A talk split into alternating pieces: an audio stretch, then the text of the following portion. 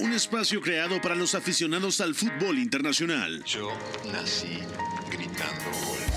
Un proyecto radiofónico informativo, analítico y reflexivo, No tengo nada de original. en el que un grupo de periodistas repasan la actualidad del fútbol en cada rincón del planeta. Todos los bebés se asoman al mundo gritando gol. Y como todos, quise ser jugador de fútbol. He sido el peor pata de palo que se ha visto en los campitos de mi país. Arranca Catenacho W, la casa del fútbol internacional.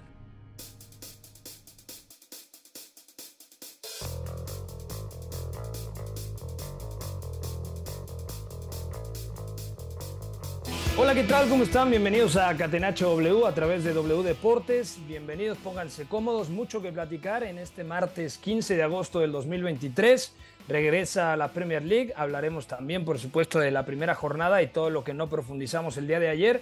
También le meteremos el diente a la tercera ronda de clasificación de la UEFA Champions League, en donde se ha quedado sorprendentemente fuera el equipo francés del Olympique Marsella, la primera gran sorpresa desde mi punto de vista en esta Champions, y también platicaremos de todo lo que sucede en el mercado de transferencias, porque no solamente Moisés Caicedo ha llegado del Brighton al Chelsea, sino que ahora es Romeo Lavia el que le dice que no a Liverpool y llegará al equipo de Stamford Bridge procedente del Southampton. Mucho que platicar en compañía de Beto González. Beto, ¿cómo te va?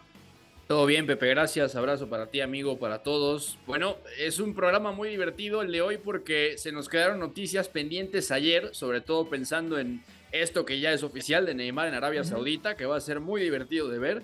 Y bueno, también lo que ha pasado en la, en la previa de la Champions, también el día anterior a la Supercopa de Europa. La verdad es que hay mucho que platicar. Y también hablaremos del Manchester City y la situación. Hay que recordar que salió Ilkay Gundogan, el capitán de la última temporada en la que consiguieron el triplete. Eh, lesión de larga duración, al menos tres meses lo de Kevin De Bruyne, ojalá sea menos. También el día de mañana en la Supercopa de la UEFA contra el Sevilla no estarán ni Bernardo Silva ni Rubén Díaz por molestias musculares. Entonces es un Manchester City, Memo Navarro, te doy la bienvenida, bastante tocado. ¿Qué tal, Pepe? Te saludo con gusto a ti, a Beto, a todos los que nos escuchan. Eh, sí, la verdad es que es un Manchester City, eh, yo creo que con muchas más bajas de las que nos eh, esperábamos, por lo menos hace unos meses, donde con un plantel muy completo estaban ganando eh, la Champions, están ganando ese, ese triplete tan comentado. La verdad es que se les han caído físicamente varios jugadores. Lo de Kevin De Bruyne, eh, desgraciadamente, no es una noticia porque durante las últimas dos temporadas ha quejado problemas musculares. Esta vez no se ha logrado recuperar de una eh, molestia que se fue agravando en el tendón de, de la corva. Va a tener que ser intervenido. Eh, y por ahí en el medio campo tiene algunas bajas. Eh, hoy vamos a comentar si es que vale la pena que el City se refuerce ahí porque se le están cayendo hombres. De acuerdo, ya también viene el ingeniero, saludo a Fo, nuestro productor, y por supuesto hoy en los controles está el gran Moy Martínez. Vamos a arrancar entonces con la pregunta del día. La pregunta del día. Non poteva farlo venire dagli Stati Uniti senza farlo giocare. Catenacho W. Pregunta del día es concisa, ¿cuántas posiciones o con cuántos jugadores se tiene que reforzar el Manchester City? Comienzo contigo, Beto González. Mm, para mí hay. Para mí hay tres. Eh, una sería extremo. El extremo en general. Yo sobre todo pensaría en extremo diestro. Eh, ya se habla de Jeremy Doku, así que seguramente eso vaya a pasar pronto. Ya se está moviendo el Manchester City. La otra, los interiores, y me refiero a ambos, pero particularmente el izquierdo. Y ahí se está hablando de Lucas Paquetá, que es un fichaje que está en proceso. Ya ofreció el Manchester City 70 millones de euros. Obviamente Paquetá quiere ir, ya había acuerdo. Y me parece un fichaje muy inteligente porque es un perfil que ayuda a subsanar bastante bien, ya con la llegada de Kovacic, más lo que será el brasileño, la partida de Ilkay Gundogan, ¿no? Con dos perfiles, sustituir el que perdiste, ¿no? Y luego, bueno, yo también pensaría sobre todo en... No me digas la defensa, ¿eh? porque si no te No. sacamos del programa, Beto. No, no, no, no, para nada. De hecho, yo te iba a decir interiores y extremos. Fr- francamente es lo que necesita el Manchester City. porque me parece que ahí es donde está bastante flaco. La línea defensiva es pero vastísima y, el centro del campo, bueno, ya también tiene a Rodri y está Calvin Phillips que seguramente tenga más rodaje. Entonces yo vería interiores y extremos. Tú, Memo Navarro, ¿dónde piensas que debe de reforzarse el Manchester City? Lo de Doku me cuadra sobre todo porque es ese perfil de extremo que recibiendo al pie tiene cambio de ritmo, es muy eléctrico y todavía tiene un amplio margen de crecimiento. Pero el otro que claramente suena y que encaja perfectamente con la idea es Lucas Paquetá, que llegaría del West Ham, eso sí, por mucho dinero, pero Paquetá, digamos que con Guardiola tiene mayor coherencia que verlo con David Moyes. Sí, de acuerdo. Paquetá podría cumplir un rol más del estilo de Gundogan, si se quiere, sobre todo el Gundogan de las últimas eh, campañas donde eh, jugaba, eh, se situaba un poco entre líneas, podía bajar a, la base a construir, pero sobre todo ayudaba al equipo a progresar y a tener presencia en ese último tercio. Yo creo que el brasileño podría encajar muy bien. también veo la posibilidad de un extremo, sin embargo, creo que solo el Manchester City por eh, el momento del mercado de fichajes, por el momento de la temporada, solo irá por uno. Eh, y no me sería descabellado que, por ejemplo, si llega Jeremy Doku para eh, reforzar esa zona de extremo por, las, bueno, por cualquiera de las dos bandas, entonces el que tome, el que adopte un rol ya totalmente de interior, de un juego por dentro, sea Phil Foden. Y si es el caso contrario, de que el Manchester City logre cerrar eh, a Lucas eh, Paquetá o algún otro jugador que pueda colaborar en ese juego interior, el juego entre líneas, lo más probable es que Phil Foden, además de colaborar ahí, también pueda ofrecer eh, profundidad en la posición de extremo pegado a la cal, que también se lo hemos visto. Así que, em, si bien con el Manchester City se puede esperar cualquier cosa porque tienen los recursos eh, para reforzarse en ambas posiciones, yo creo que optarán por uno. Vamos a ver cuál de esas dos es en la cual se decanta Guardiola y, también cuál es el movimiento más factible, ¿no? Porque en estas instancias negociar con el West Ham, aunque les ponga 100 millones de euros, es bastante duro. Es demasiado dinero. ¿Ya está el ingeniero o a ver a qué hora desea aparecer aquí en Catenacho W? Ingeniero a la una, a las dos, a las tres. No apareció el ingeniero, entonces hoy no vamos a contar con el ingeniero Iñaki María.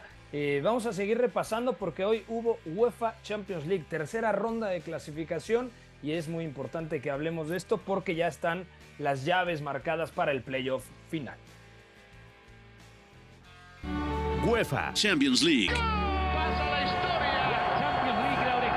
La casa del fútbol internacional. Catenacho W.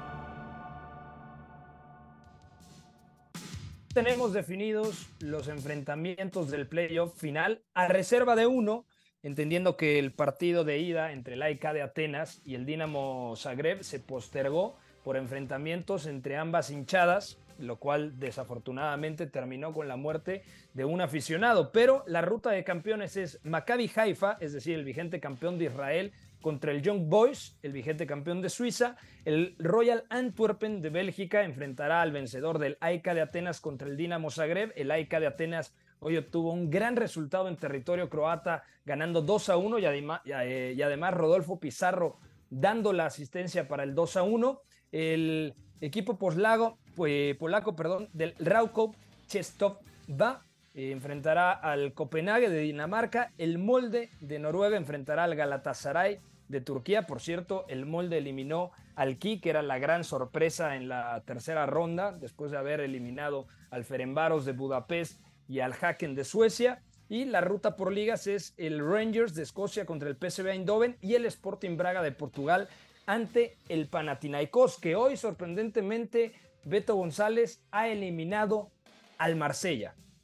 Sí, tremendo, ¿no? Y ya lo habíamos comentado en la ida. El resultado había sido sorprendente porque el equipo de, Marcelino pierde, pierde por la mínima, pero además lo pasó mal, ¿no? Ahora eh, queda fuera y además queda fuera aunque gana en, casa, ¿no? Es decir, eh, me parece que es, es bastante duro y era una plantilla que tenía pues calidad Champions, ¿no? Digo, a Marcelino, eh, sabemos el entrenador que es, lo conocemos y también tiene una pizarra, tiene una calidad también nivel Champions pero es que un equipo que tiene, por ejemplo, a Paul López, que está Jonathan Klaus, que está Renan Lodi, que salió del Nottingham Forest, que está Jordan Beretut, que regresó a Marsella, que está, bueno, Guamellán, que sigue siendo lo que es y hoy marca doblete, eh, con un Ají también, o sea, es un muy buen equipo y no tenerlo en Champions va a ser un, palo bastante duro. De cualquier manera, el equipo del Panathinaikos también tiene nombres interesantes, también lo comentábamos en la ida, porque está Tim Jetby, el ex Bayer Leverkusen, también está Tony Vilena, que también jugó en Rusia, eh, Jurisic de aquel Sassuolo de Roberto de Servi, está Bernard, aquel brasileño que compartía con Joey Ronaldinho en el Atlético Mineiro, campeón de Libertadores. Hoy que estaba, eh, estaba viendo el partido, digo, Bernard va a entrar. ¿Qué Bernard es? Es el brasileño que después del Shakhtar, me acuerdo que estuvo en la Premier, en el en Everton. El Everton, sí, sí. El Everton, y luego se va por ahí, no sé, a Medio Oriente. Y luego regresa de repente y aparece en el Panathinaikos la temporada pasada. Sí, fue, fue tremendo, ¿no? Un trotamundos también, que ahora está en Grecia, que está con este equipo, que dirige Iván Jovanovic. Entonces, la verdad es que ha sido un, un golpe bastante duro, pero hay que ponerle atención al Panathinaikos porque me parece que puede ser un rival incómodo. De acuerdo. Memo Navarro, ¿qué te parece lo más destacado del día de hoy en la tercera ronda de clasificación de la UEFA Champions League? Obviamente, creo que es un palo durísimo para el Olympique Marsella por la inversión que había hecho. Este Marsella de los africanos, como le han catalogado en Le Parisien, donde está el gabonés Aubameyang, donde están los senegaleses Ndiaye y Sar, ambos que llegan procedentes de la Championship. Eh, donde está Unai, el marroquí, también está su eh, compatriota Amin Arit, y por supuesto hay un par más, ¿no? Como por ejemplo el arquero suplente que es camerunés. Entonces, bueno, es un golpe durísimo para el Marsella, ¿no? No entrar por lo menos al playoff final. Sí, de acuerdo. Y como, como ya lo comentábamos en emisiones previas, eh, el Marsella es un equipo que, en los últimos años ha tenido cierta inestabilidad. Eh, sí, ha logrado los subcampeonatos en la League On, eh, han competido por algunas eh, jornadas ahí con el Paris Saint Germain, pero en general no han logrado consolidar un proyecto. Y han pasado varios eh, entrenadores interesantes, San Paoli, Vilas Boas, ahora Marcelino, y ninguno logra por lo menos crear un equipo como, como aquel Mónaco de, de la 2016-2017, donde se pudiera asentar más, donde también pudieran eh, dedicarse a, explotar el talento que tenían para después venderlo y hacer un proyecto eh, pues redituable a mediano a largo plazo. La verdad es que hay muchos cambios, eh, muchos bandazos y creo que esto pues va a marcar mucho de las posibilidades que tenga el equipo para, para fichar, para seguir atrayendo a jugadores. En las temporadas futuras. También comentar, Pepe, lo que se le complicó al Rangers, ganarle al Servet. Empató 1-1 en, esta, en este partido de vuelta, ganó el, cuadro escocés en la ida 2 1, así que en el global se impusieron 3 eh, por 2 con algunos problemas, pero, pero bueno, también un equipo con algunos eh, jugadores conocidos, obviamente el caso de James Tavernier, está Todd Cantwell que nos eh, deslumbró en el Norwich City en, aquella temporada de, pandemia en la Premier League, Danilo, el delantero eh, brasileño que estaba en el Feyenoord compitiendo por la titularidad con Santiago Jiménez. La verdad es un equipo bastante atractivo. Y algo que también es muy curioso es que en, la, en el playoff final se enfrentarán otra vez eh, al PSV Eindhoven, como, fue la, temporada, pasada. Así es. De acuerdo, ya le damos la bienvenida al ingeniero Iñaki, ¿cómo le va? ¿Todo bien? Todo bien, celebrando la victoria del Rakow, que ya has dicho tú el apellido de este carismático equipo polaco y que no voy a repetir por eso y porque también es muy complicado, Pepe, ¿para qué no vamos a engañar? Rakow. Ah, no, no tanto, ¿no? Rakow Chestokva. Chestokva, bueno, eh, dejémoslo ahí. El equipo polaco que en 2017 jugaba en tercera división, que creo asciende en 2019 a segunda y que no debuta en Europa en toda su historia, pese a que no es un club de creación reciente, no debuta hasta 2021, que por ahí juega alguna previa de conference. Bueno, pues este ya sabemos que va a estar sí o sí en fase de grupos europeas, pero eh, hoy ha certificado que además va a estar o en la de Champions o en la de Europa League, porque ya como mínimo eh, va a jugar este esta última ronda, que en caso de perderla va a Europa y en caso de ganarla, pues premio gordo, porque iría en ese caso a Champions, un equipo, decimos, muy, muy humilde y que ha crecido desde, desde el barro, desde jugar los miércoles en campos artificiales con hielo y poca luz. Este dato les va a gustar porque ustedes son jóvenes y seguramente algún día tendrán pensado hacer un road trip europeo. Además, Polonia, ojo, Polonia es de los países Más baratos, ¿no? Más baratos, claro.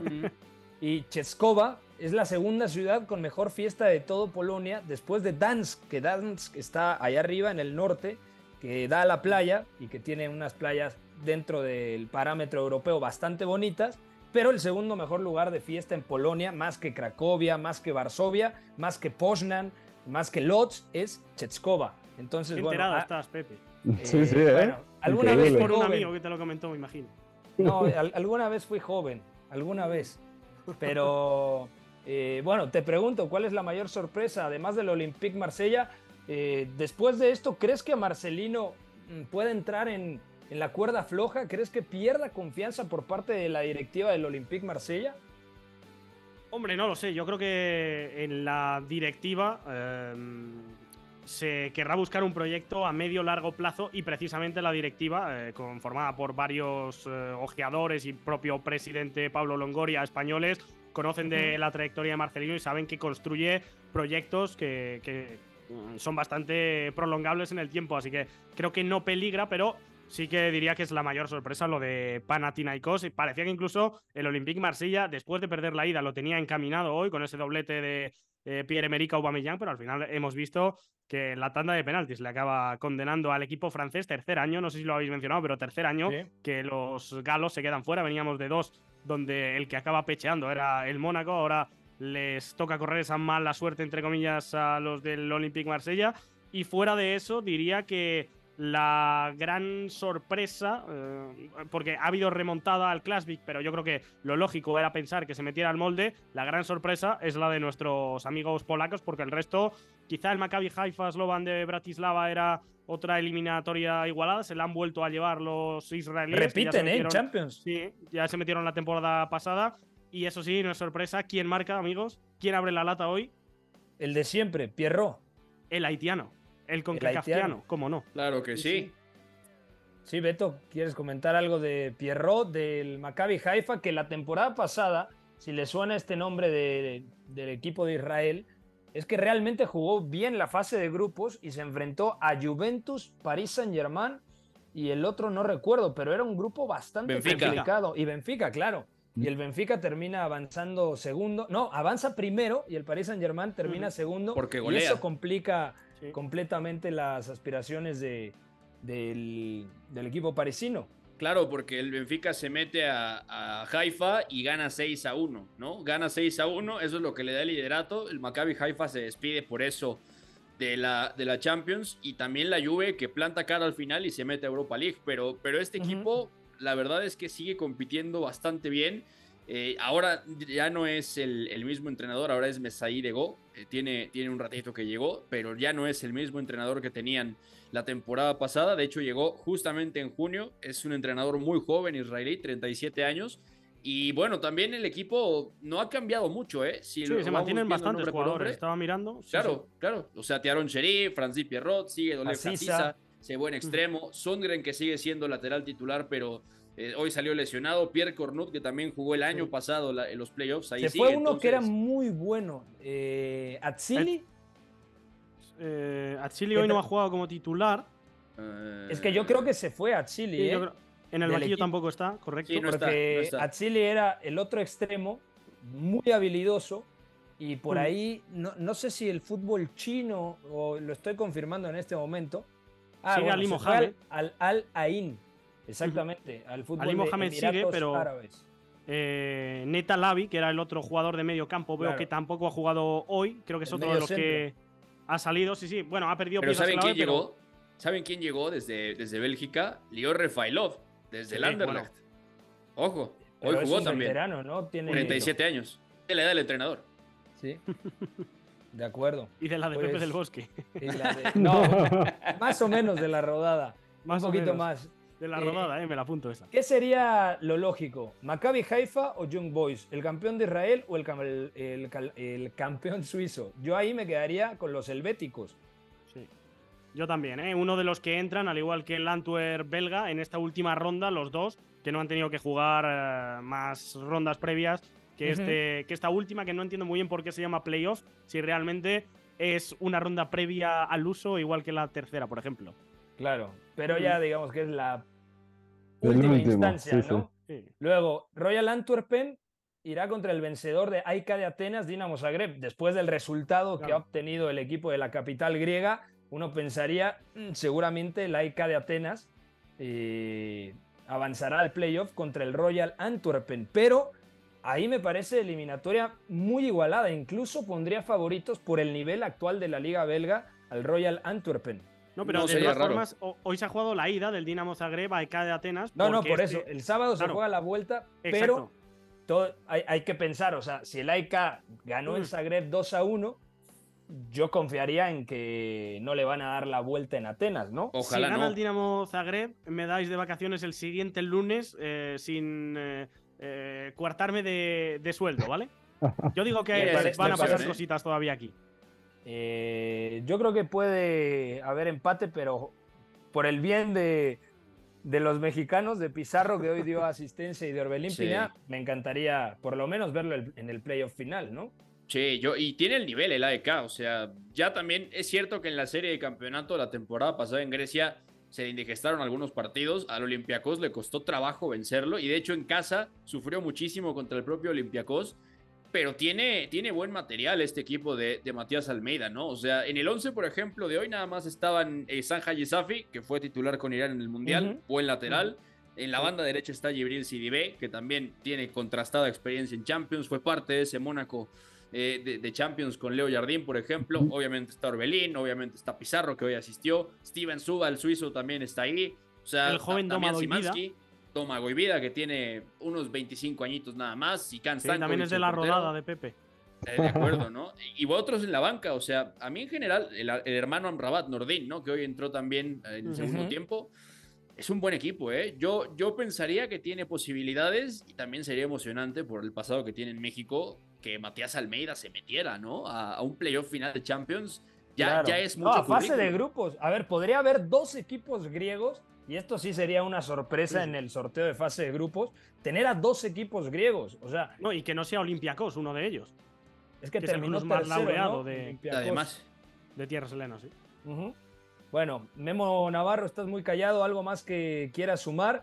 Es PSV Eindhoven, ingleses. esta vez el PSV, pero sí británicos. Por eso le pregunto por el PSV, porque enfrenta al Glasgow Rangers. O sea, el PSV es el que- PSV, ¿no, Beto? Es- el. PSV. Ayer Vale, tuvimos vale. una discusión sobre eso. Sí, sí. Hijo de Spiderman, exactamente. Correcto, Eh, Spiderman. Spiderman, exacto. Eh, Sí, ¿Cómo la- ves esta? La revisión, Pepe, lo que, lo que decíamos del playoff eh, final de la temporada pasada, que, que ha sido de los partidos o de las series más dramáticas que recuerde en esa, en esa instancia, eh, con goles en los últimos minutos, en la prórroga, me parece. Hasta Eric Gutiérrez terminó marcando en aquella ocasión, eh, pero Rangers se terminó eh, llevando la eliminatoria y después le costó muchísimo eh, la fase de grupos eh, de la Champions League. Vamos a ver eh, ahora, ¿quién es el que logra imponerse? Yo veo al PSV un poco más eh, fuerte, más estable. Yo creo que ya con, eh, con Ibrahim Sangaré, con una base más establecida, con Luke de Jong ya en su segunda temporada eh, de regreso, tipos experimentados como Van Aanholt, eh, Johan Bakayoko eh, en ese extremo derecho, que, que me ha gustado en un par de partidos que lo he podido ver por la verticalidad que le imprime a un equipo que, que por momentos, creo yo, la temporada pasada lucía más plano. Pues va a ser una, una bonita serie y vamos a ver si el PSV logra, logra tomar esa revancha porque, pues bueno, en, en estas instancias nunca hay partidos tan atractivos en cuanto al estatus de, de los clubes. Aquí yo creo que están eh, muy parejos en historia, en participación en Champions League, aunque obviamente eh, el, el club de Países Bajos eh, pues lidera con, con más apariciones, obviamente con, con algunas más destacadas, pero creo que es el duelo más parejo y más atractivo para la gente. Uy, no sé si mm, el más parejo. Ese es un buen debate. ¿Les parece sí. este el duelo más parejo? Yo creo que esta vez el PSV Eindhoven debe dar un paso al frente. Si te vuelve a eliminar el Rangers, para mí sería un fracaso tremendo. Y no estoy minimizando al Rangers que jugó la última eh, temporada fase de grupos de Champions, pero fue, si recuerdan, decepcionante la participación del Rangers. O sea, Uno de los tres equipos más goleados, además. Exacto. Le tocó Sí, por sí. ahí un grupo, estaba Liverpool, Napoli, ¿no? Napoli le metió cuatro, cuatro me parece, en, en Ibrox. ¿Sí? Y además fue un partido bien delicado. Pero sí, yo, estoy de acuerdo. Y aparte hay un tema importante. El PSB ha cambiado respecto al año pasado y empezamos desde el banquillo. Estamos hablando que está Peter Voss y Peter Voss es un entrenador con un rodaje que Ruth Van Nistelrooy no tenía. A Van Nistelrooy lo corre ni siquiera habiendo acabado la temporada pasada. Eh, y es, es, algo que debería plantearse el PSB porque al final, pues es cierto que el Rangers está en otra etapa. Es cierto que también el equipo tiene cosas similares al año pasado y también hay que decir que si nos ponemos estrictos, el PSB pues tiene también otro, otro rodaje. Es, más común incluso que juegue contra equipos de otro calibre. Entonces, la verdad es que si llegara a quedar fuera, yo creo que sí sería un, un golpe bastante duro y además sería volver a perder otra, otra posibilidad. Que también hay que decir que Michael Bill ahora es el entrenador del, del Rangers, ya no Gio Van Bronckhorst, que aparte quedó muy minado por esa fase de grupos, ¿no? No ha fichado nada mal el PSB, voy a decirlo así, aunque me suene rarísimo. No, no, ha fichado mal porque tiene. Eh, por, bueno, este ya estaba. Eh, Johan Bakayoko, el extremo derecho, que digamos que es el nuevo Madueque. Eh, tampoco está Gakpo, que salió el pasado mes de, mes de enero. Está sí. Bertesen arriba, pero estos ya estaban. Luego realmente eh, lo que ha acabado agregando es No, eh, a Ricardo Pepi, que venía de romper a nivel goleador, el delantero estadounidense en el Groningen. Y luego tiene a Babadi, que es un centrocampista de su cantera, de solo 18 años, que yo lo que le he visto, la Supercopa el otro día contra el Feyenoord, también da sensación de ser eh, jugador de muy buen trato de, balón desde esos interiores, ese tipo de jugador plástico. Así que bueno, tiene algún jugador que, que es llamativo y sobre todo el Ajax eh, lo han acabado de no, bueno, destronando el Eredivisie y desbancando la plantilla. Así que no sé si se puede decir en este momento que eh, PSV, ya lo voy a decir a la española, y Feyenoord son los dos principales equipos a batir en Países Bajos. Me da a mí la sensación por plantilla. De acuerdo. Y el Ajax está en ese proceso de renovación. Yo no veo también al Feyenoord, por ejemplo, esta temporada. Eh, vamos a una pausa. Al regresar platicamos la situación Neymar, el mercado de transferencias y algunos detalles más en el fútbol internacional. No se muevan. Están escuchando Catenacho W a través de W Deportes. Lo que para mí es el fútbol. Éramos todos muy amigos, nos gustaba jugar juntos, la pasábamos bien reunidos, intentábamos hacerlo lo mejor posible, atacar mucho, mucho y luego recuperarla con la ilusión de volver a atacar. Hasta el Choco Bonito supo rendirse ante una estrategia invencible.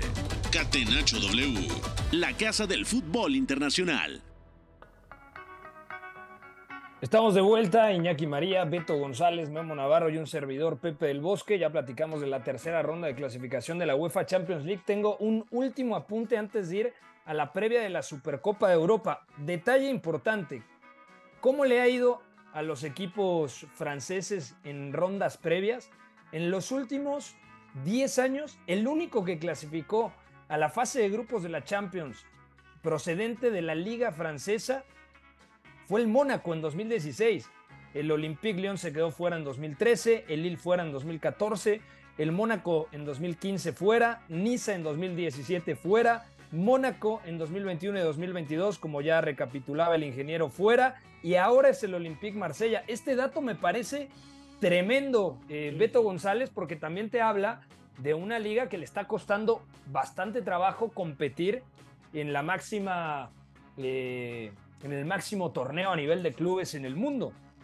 Sí, y a lo mejor es que a algunos les ha faltado calidad, pero es que en general estamos hablando de una liga que está vendiendo mucho, que también orienta un poco el modelo de sus fichajes a más juventud, solamente los que tienen más cartera pueden aspirar a otro tipo de perfiles de forma contundente y el Paris Saint Germain es lo que es. Entonces el Paris Saint Germain nunca va a jugar un playoff a menos que tenga una temporada desastrosa y eso no lo van a permitir. Entonces es, es difícil porque también habla no solo de esto, sino pone un poco en jaque desde mi punto de vista cómo se viene trabajando a lo mejor con ciertos entrenadores y cómo preparan ciertas, ciertas cosas de las temporadas, ¿no? Porque también los equipos franceses, al tener uh -huh. más calidad que otros, van a enfrentar escenarios más complicados y que a lo mejor no, no suelen tener en la liga, ¿no? No son partidos tan divididos, quizá tengan que llevar más la iniciativa, o incluso, como le pasó al Marsella en esta ronda, el Panathinaikos lo, lo obligó a no tener balón, ¿eh? que eso también es importante, claro. sobre todo en la ida. Entonces, digamos que no están realmente en, un escenario tan cómodo. Luis Enrique, en su conferencia de prensa previa al debut con el Lorient, eh, ya ves que le pregunta a Andrés Onrubia el papel de las vigilancias ofensivas y esto, y le dice, es que la liga francesa parece que la gente no se ha dado cuenta, pero es de las ligas que mejor transita en el mundo. Es una liga de, de mucho También por el perfil de los jugadores, claro. También muy, muy físicos y también vienen de otro lado a veces, entonces habla mucho de eso, así que ahí Francia, al menos en los equipos que no entran directamente, tiene muchísimo trabajo, ¿eh? es, no es tema menor. De acuerdo. Eh, vamos entonces a pasar a la previa de la Supercopa de la UEFA, que se eh, disputará el día de mañana entre el Manchester City y el Sevilla. UEFA Copa.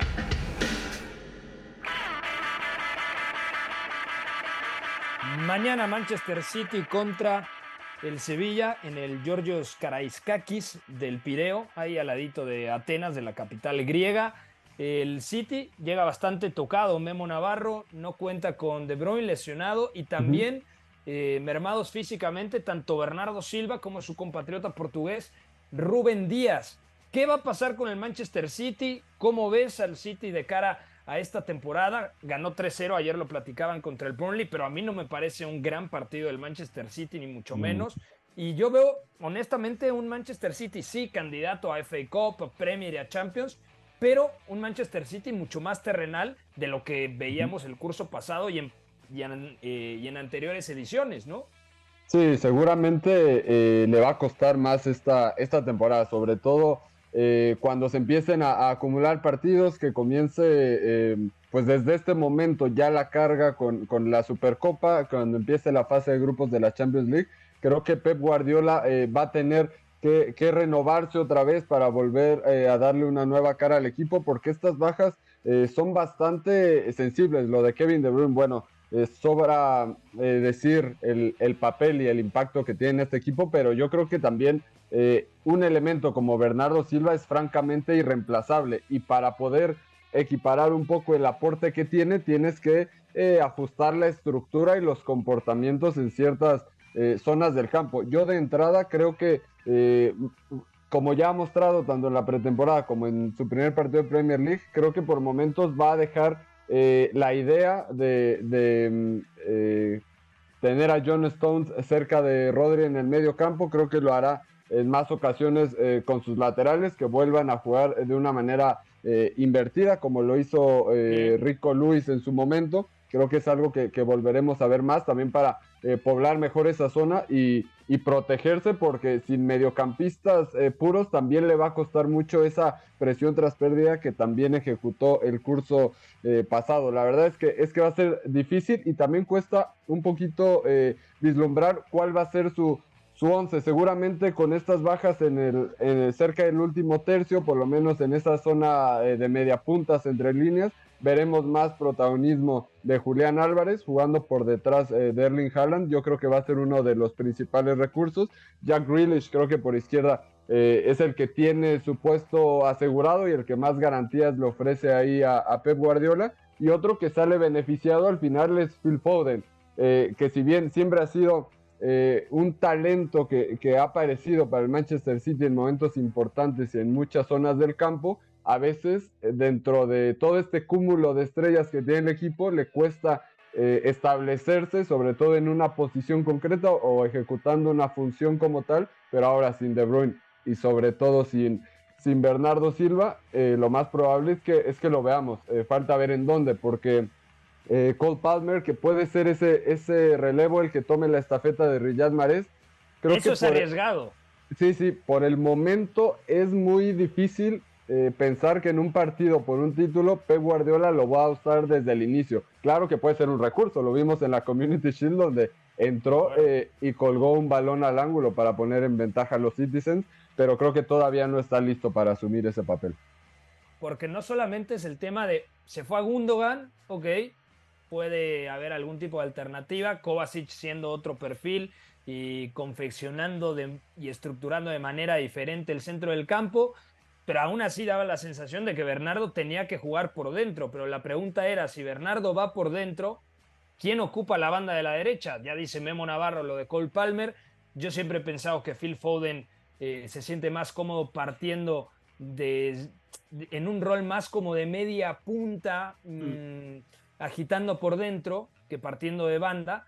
Y luego también está el tema de, se te lesiona para la Supercopa Bernardo Silva, que muchas veces es el recurso cuando no estaba Kevin De Bruyne, como sucedió en aquella temporada 2018-2019, cuando el belga apenas disputa 11 partidos de Premier League, si la memoria no me falla, este dato lo tenía fresquito de, de hoy en la mañana. Entonces, sin estos elementos va a tener que inventarse algo Pep Guardiola, Beto, y seguramente eh, en ese invento, en lo que llega Lucas Paquetá, tiene la gran oportunidad Julián Álvarez. Y digo invento entre comillas porque Julián sabemos que puede partir de banda, jugar de centro delantero, jugar de eh, segunda punta o ser ese interior media punta, segundo atacante que tanto le gusta utilizar a Pep Guardiola así al argentino.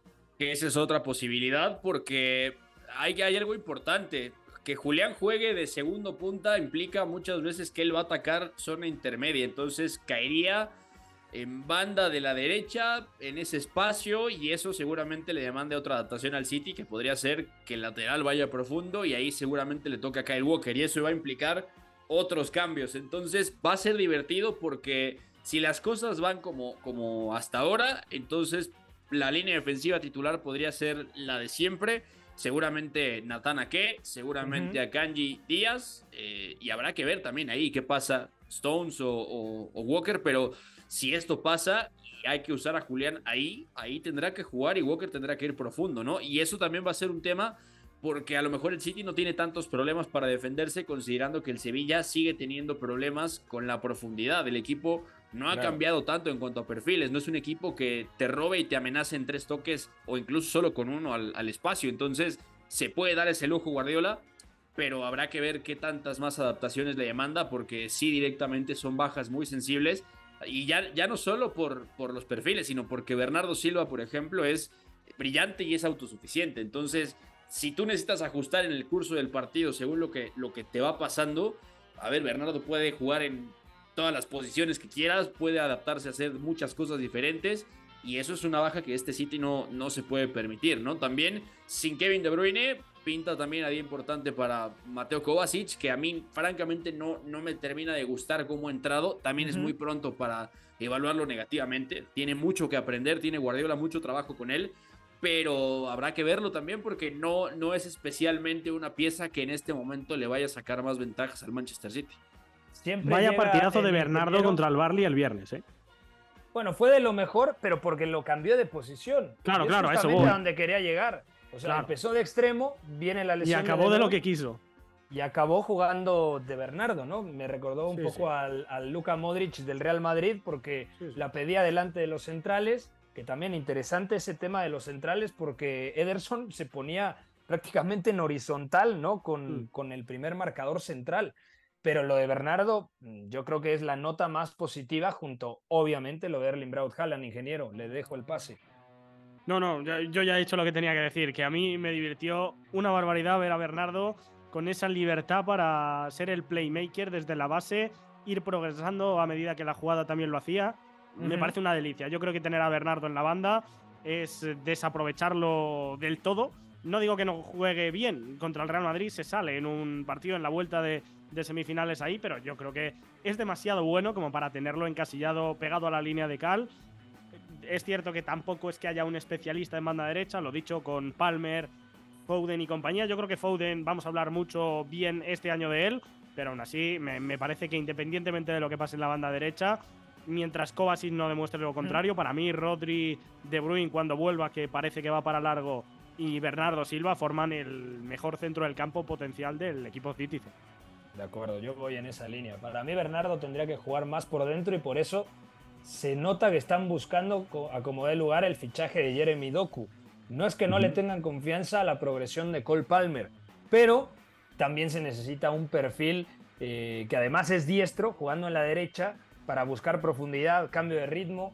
Si no mal recuerdo, fue el segundo máximo regateador en la última temporada de la Liga Francesa. Entonces, únicamente por estadísticas y viendo esa métrica nos damos cuenta de lo que puede buscar el Manchester City en el joven extremo belga. Si les parece, dejamos aquí. Ah, una última pregunta, Iñaki.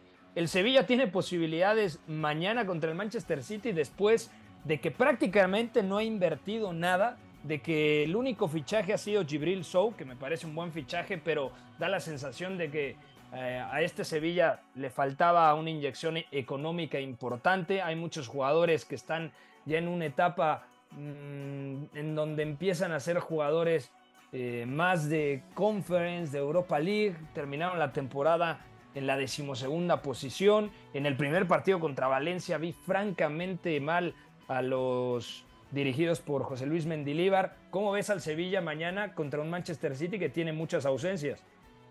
A mí me han dicho, esto es información, que si eh, ponen el himno de la Europa League o si el balón es naranja, lo ganan. Si no, les da un poco igual esta competición. Parece que no va a ser así, así que muy favorito el Manchester City, pero bueno, no descartemos que el Sevilla haga de las suyas por Europa, aunque las suele hacer más en primavera que a estas alturas de, curso. Sí, básicamente lo que tú has dicho, Pepe. Badé, que llegaba cedido desde el Rennes, porque empezó la temporada en el Nottingham Forest, pero realmente pertenecía todavía al equipo francés. Este también es fichaje, eh, creo que en torno a 12 millones de euros se han acabado gastando en el central francés.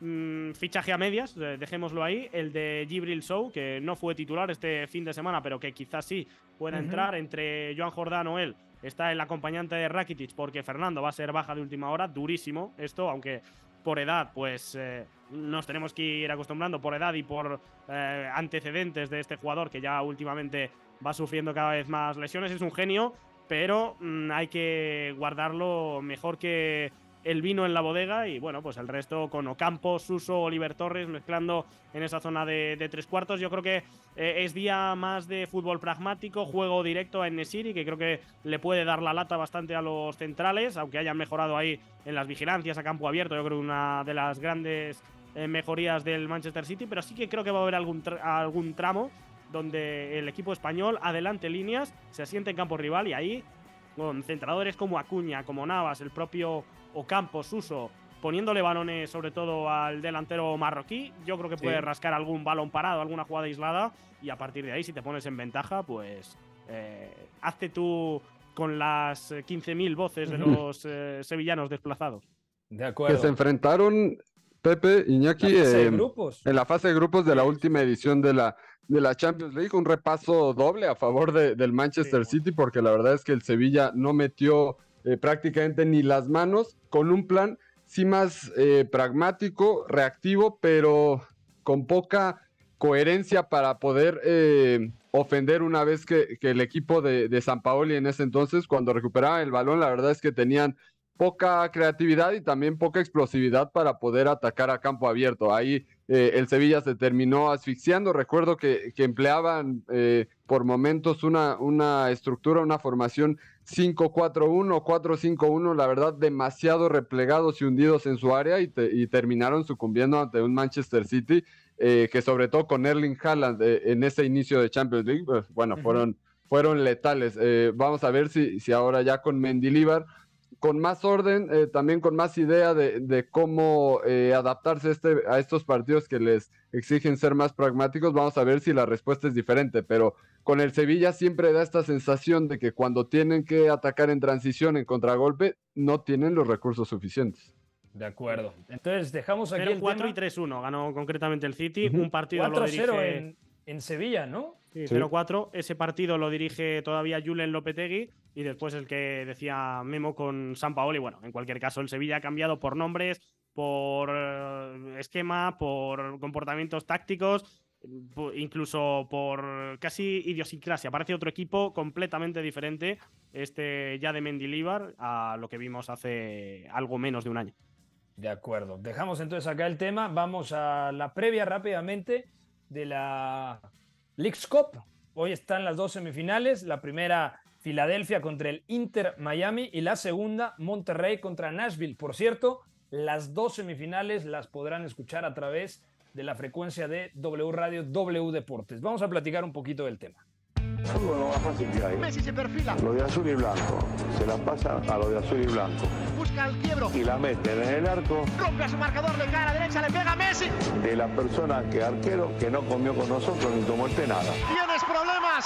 Llama Leo. Gol, gol, gol, gol. Catenacho W. La casa del fútbol internacional. Más fácil posible. Las noticias, el análisis, los goles y las estadísticas de la League's Cup llega a ti gracias a la app de W Deportes. Bueno, la final soñada para todos, o por lo menos voy a hablar mm, desde mi visión, sería Inter Miami, por lo que representa tener a Messi, a Busquets, pero sobre todo a Messi, contra Rayados de Monterrey, Beto González. Sí, y también hay que decir que eh, el Inter de Miami lo podría tener bastante bien ganado. A mí sobre todo me parece que el equipo ha, ha competido bien y, pronto. Y también el Tata Martino ha confiado pues rapidísimo y ha cedido muchas cosas a la calidad individual, que esto al final en una competencia como la League Cup iba, iba a pesar bastante. Entonces, tener a, Jordi Alba, a Busquets y a Messi está haciendo mejor a todo mundo. Martínez está muy cómodo. Robbie Taylor también ha sumado bastante, muchísimo. Ha tenido una buena League Cup, me parece. Ha sido de lo mejor del Inter de Miami. Eh, Benja Kremaski, que también está eh, mostrándose al mundo de otra manera y me parece que también está siendo de lo mejor. Así que sí, eh, pero yo decía, me tocó la, transmisión del, del, partido contra Querétaro, del Philadelphia Union, y decía, a mí me parece que se le puede indigestar también un poco este equipo de Filadelfia al Inter de Miami, porque si nosotros vemos cómo juega este equipo, sobre todo esa banda de la derecha, con Sergi Christoph como central, a mí me parece que va a haber un, un, duelo bastante divertido, sobre todo por los nueve que usa Filadelfia, ¿no? Julián Carranza y Mikael Ure, el danés, han mostrado buenas cosas. Carranza también ha sido de lo mejor de la, de la League Cup, y ahí puede haber un duelo bastante fuerte, ¿no? Drake Callender tampoco me parece un arquero del todo fiable, y este Filadelfia ha mostrado que tiene algunas cosas divertidas para jugar sin balón replegado, pero también sabe mover la pelota. Entonces eh, va a ser divertido. En contra Querétaro en cuartos no jugó Daniel Gazdag, el húngaro, que a mí me parece lo mejor que tiene Filadelfia, que además es seleccionado nacional húngaro, por estaba sancionado, ¿no? Sí, estaba, estaba sancionado, se llevó según la tarjeta amarilla antes en el partido anterior, entonces va a volver y va a ser una adición importante. Eh, y a ver cómo, cómo juega en esa zona entre líneas, porque ha castigado a varios equipos, ¿no? Entonces, yo al Inter de Miami lo veo finalista, pero particularmente tengo la impresión de que este partido le, va a costar algo más de trabajo. De acuerdo. Y además, eh, Memo Navarro, bueno, Monterrey eh, juega contra Nashville. En Nashville eliminó al América con toda la polémica que ya platicamos en semanas anteriores que yo creo que si Monterrey juega al nivel de lo que le vimos ante el AFC, es cierto que el equipo angelino no tenía a Carlos Vela, pero si mantiene ese nivel, yo creo que Rayados estará en la final de la League's Cup. Uh, eh, bueno, Pepe, el nivel de la segunda mitad, el de la primera parte, me parece de, lo peor. Triste, ¿eh? Sí, sí, de lo peor que, le hemos visto a este eh, Monterrey, a estos rayados de, de Fernando El Tan Ortiz en, en los pocos partidos que lleva. La verdad es que fue un rendimiento muy pobre. Pero en, la segunda parte, cuando se empiezan a encontrar Jordi Cortizo y Sergio Canales, que ya han declarado que se entienden muy bien dentro y fuera eh, del campo, cuando Rogelio Funes Mori puede amenazar en el área, fijar a los centrales y también eh, eh, buscar situaciones de juego exterior con las llegadas de Jesús Gallardo, que creo que también ha sido de lo más destacado de estos rayados en la, la relación con Joao Rojas, ¿no? Sí, totalmente. Rojas, eh, que lo dijo en conferencia de prensa, jugando un poco más por dentro, uniéndose a ese, a ese circuito de media puntas con Cortizo y con Canales, ha aprendido a, involucrarse y a pisar eh, esa área para dejarle todo el carril exterior a Gallardo, que pueda llegar por sorpresa, que pueda tirar centros eh, al área, a un Funes Mori, que se reencontró con el gol, que le viene muy bien, la verdad, sobre todo porque fue el, el 3 por 2 para concretar esa esa buena remontada eh, de Rayados. Yo creo que eh, son amplios favoritos. Nashville ha mostrado cosas eh, sólidas por momentos, jugando como bloque también tienden a, hacer eso típico de, los equipos de la MLS, de, que cuando quieren reventar el partido se parten y empiezan a, a jugar al intercambio de golpes. y Nashville de hecho vence a Minnesota en los cuartos de final 5-0, aunque con el asterisco bastante importante de que antes del 1-0 viene una expulsión eh, para Minnesota. Entonces ahí el partido se les abre y caen muchos goles en la primera, en la primera mitad y todo se hace más sencillo. Si eh, eh, algo extraño no sucede, Rayados debería de estar en la final, pero jugando a 90 minutos contra este tipo de, de equipos de MLS que también están aprendiendo a, disputar estas instancias y que tampoco les viene mal irse a tanda, a tanda de penales, ¿no? Por ejemplo, el, el Philadelphia Union, eh, los 16 y los octavos los pasó en tanda de penales, después a Querétaro los venció en la última jugada del partido. Eh, lo cierto es que a, que a, estos clubes de la MLS no les incomoda para nada hacer el partido lo más largo posible. Es que con, Sergio Canales Madrazo la vida es más fácil. Se, apellida y tiene un gran apellido, ¿eh? un doble apellido potente. Eh, ya, ya, nos vamos a ir para la gente que nos pregunta sobre la final de la Copa Mundial Femenil. Bueno, mañana nos adentramos a ella como se merece con el gran Omar que vendrá a platicar del España ante el equipo vencedor de Australia e Inglaterra. El partido es 4 de la mañana, tiempo del centro de México. Entonces, repito, mañana hablaremos de lo que suceda en la Supercopa de la UEFA entre Manchester City y Sevilla y también profundizaremos con Omar de lo que suceda previo a la gran final entre eh, España y el vencedor de Inglaterra y Australia. Ya nos vamos a ir. Ingeniero, un fuerte abrazo hasta Segovia. Un abrazo. Eh, hagan lo que suelen hacer otras veces para olvidar, porque lo de ver a Don Neymar también en Europa parece que, colorín colorado, este cuento se ha acabado. ¿eh? A mí no me recuerden eso y no me toquen ese son, porque Neymar, Neymar debía quedarse en Europa. Pero parece que nadie lo quiso realmente, o muchos lo querían, pero no podían alcanzar sus eh, prestaciones económicas. Beto, que le vaya muy bien. Gracias, Pepe. Igual, abrazo para todos. Y quiero decirles que Mikhail Olise va a acabar en el Chelsea. Es cuestión de tiempo. Otro fichaje para el Chelsea. De acuerdo. Y Romeo Lavia. Eh, Memo Navarro, un abrazo, amigo. Gracias. Gracias, Pepe. Un abrazo y a seguir el desenlace de la Copa Mundial Femenina, que podríamos tener una reedición eh, de un partido muy destacado que hubo en la Eurocopa entre España e Inglaterra. Esa podría ser la final. Vamos a ver si las Leonas hacen la tarea en la madrugada del miércoles. De acuerdo. Eh, a nombre de todo el equipo de Catenacho W, de Cala en la sala de máquinas, de Fo en la producción, soy Pepe del Bosque. Mañana nos escuchamos en punto de las 4 de la tarde aquí, a través del 7:30 de AM. Que tengan, que tengan una buena tarde. Bye bye. Hay una relación entre la práctica del cuerpo que se expresa en las manos y el cerebro, pero el fútbol ha suprimido esto, de modo que se trata fascinantemente de un ejercicio que nos devuelve en el tiempo a lo que fuimos en el origen, pero también una vez que nos aficionamos a este juego, nos regresa a la infancia, al niño que fuimos. Gracias por sintonizar Catenacho W. Entonces el fútbol es en ese sentido una maquinaria para regresar en el tiempo en un doble sentido. Por W Deportes, la frecuencia del fútbol internacional.